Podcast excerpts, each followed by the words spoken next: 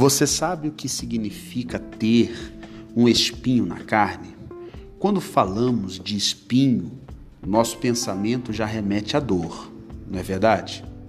Essa dor está presente na caminhada cristã e ninguém está livre dela. Quanto mais Deus usar, revelar inspirações a alguém, mais dores essa pessoa passará.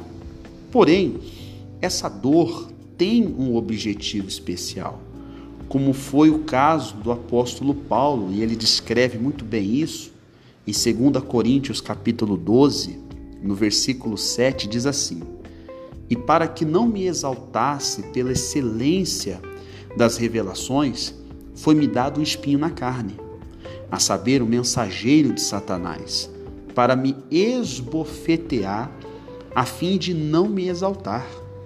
O versículo, esse versículo expressa que o sofrimento de Paulo era necessário, porque o poder divino se aperfeiçoa na fraqueza humana e cumpre o seu propósito quando o homem se rende com humildade e reconhece que toda revelação, toda inspiração, é, dons, talentos não pertencem a si próprio, tudo vem de Deus.